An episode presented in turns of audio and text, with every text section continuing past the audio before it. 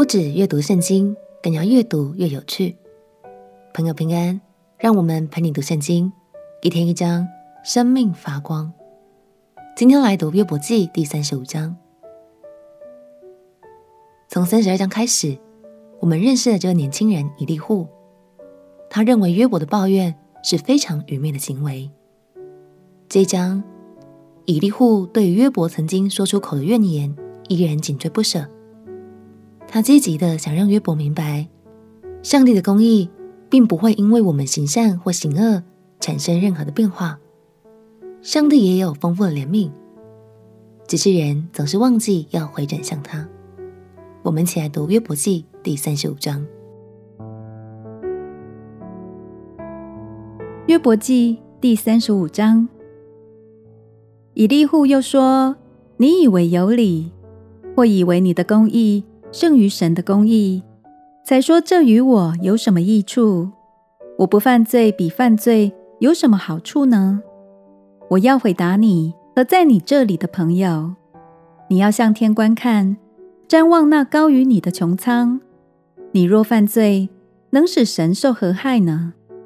你的过犯加增，能使神受何损呢？你若是公义，还能加增他什么呢？他从你手里。还接受什么呢？你的过恶或能害你这类的人，你的公义或能叫世人得益处。人因多受欺压就哀求，因受能者的辖制便求救，却无人说：造我的神在哪里？他使人夜间歌唱，教训我们胜于地上的走兽，使我们有聪明胜于空中的飞鸟。他们在那里。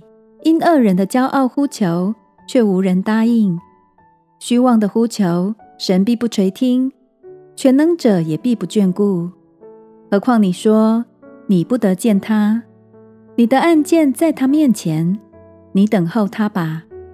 但如今因他未曾发怒降罚，也不甚理会狂傲，所以约伯开口说虚妄的话，多发无知识的言语。其实，在整卷约伯记中，以利户的言论是最困难、最需要花心思去理解的。直到今日，在圣经学者中间，依然分成了极端的两派。一派的学者认为，以利户就是一个骄傲自满、盛气凌人的年轻人；另一派的学者则认为，以利户说的充满智慧，为神的登场做了最佳引言。